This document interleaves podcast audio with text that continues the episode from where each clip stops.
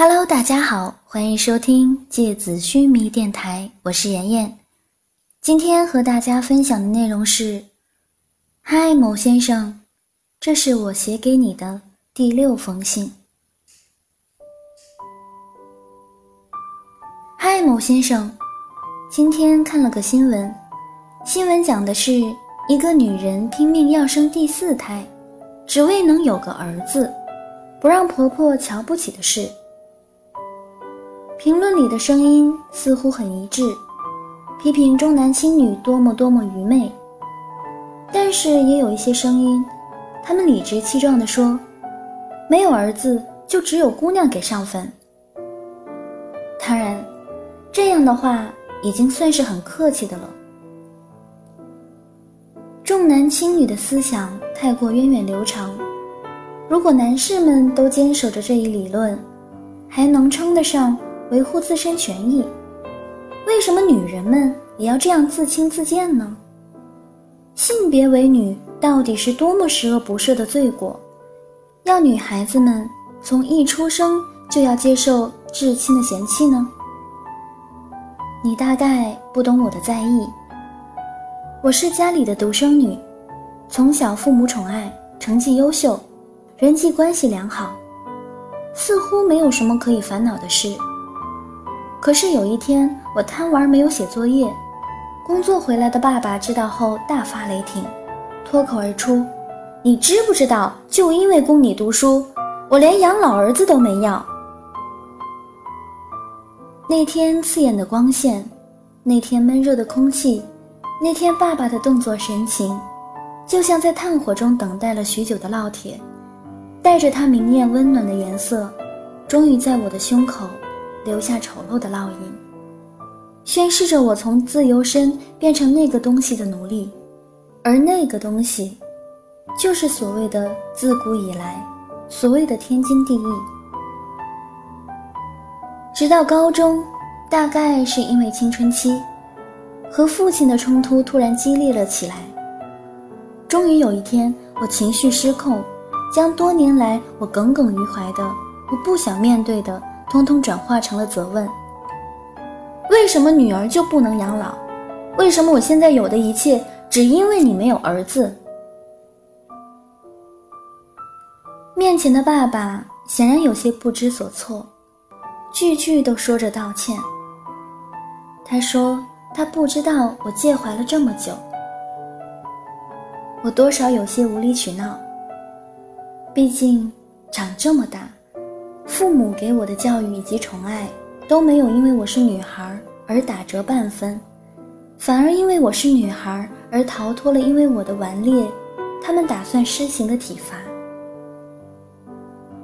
生性敏感的我，虽然已经原谅了爸爸，但还是无法忘记那段经历。我在意的是，即使因为爱在中间平衡，父母仍然认为男孩就是比女孩好。我更在意的是，在这个社会，大家拼命呼唤的反面是谁都不肯说出的事实。我们呼吁着男女平等，其实不过是男女没有平等罢了。那个未成年的我，已经对这个世界不抱有更多更美好的期待。可笑的是，仅仅是因为一个性别。那天烙在我胸口的奴隶印记。虽然已经被我一点点婉去，可是留下的伤疤，怎么也抹去不了。男人们常说，我就是想找个能伺候我爸妈、照顾我起居、给我生孩子、看孩子的女人，怎么就这么难？某先生，那你呢？你想找一个什么样的妻子？和他们是一样的吗？我时常害怕未来的我不能成为一个好妻子、好妈妈，但我更害怕的是，我不肯走进婚姻，我害怕婚姻会成为枷锁。一个你是个女人，这是你应该做的事的枷锁。那么我婚后所有的行为不再是因为爱，而是因为，谁叫你是别人的妻子，谁叫你是别人的儿媳妇儿。谁叫你已经成了别人家的人？谁叫你是个女人？某先生，你看懂了吗？有些男人看不懂，说这哪里是枷锁？有些男人看懂了，但最终选择紧紧握住枷锁的钥匙。有些男人看懂了，他选择为自己心爱的人除掉枷锁。你是哪一种人呢？我迫不及待的想知道答案。至高至明日月，至亲至疏夫妻，我们会成为夫妻吗？我期待的丈夫会给我保护，会给我尊重，会给我平等的爱，你会吗？如果在你的身上我没有看到我期待中婚姻的样子，我想。我会选择自由。今天的蓝，真的在哭。某先生，在遇到你之前，你会收到我给你的 N 封信，直到与你相遇。好了，今天的节目到这里就要结束了，大家晚安。我就这样告别山下的家。实在不愿轻易让眼泪流下。我以为我并不差，不会害怕。我就这样自己照顾自己长大。我不想因为现实。把头低下，我以为我并不差，能学会虚假。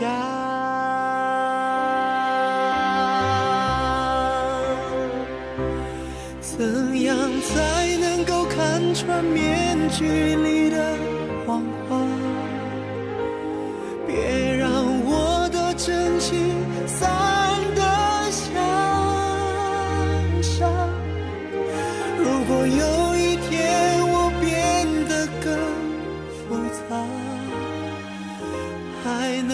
不能唱出歌声里的那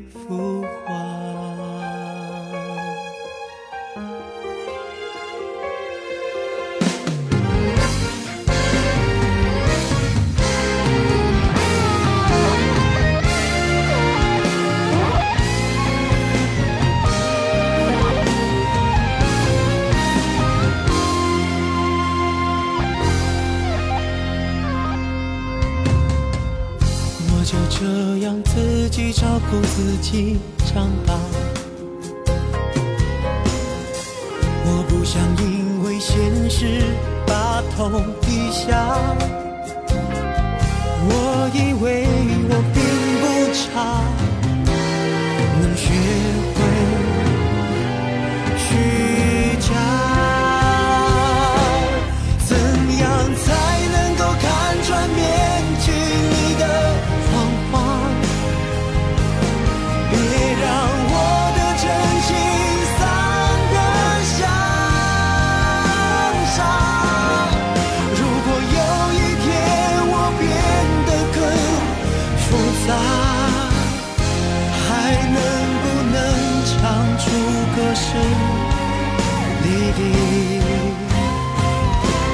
怎样才能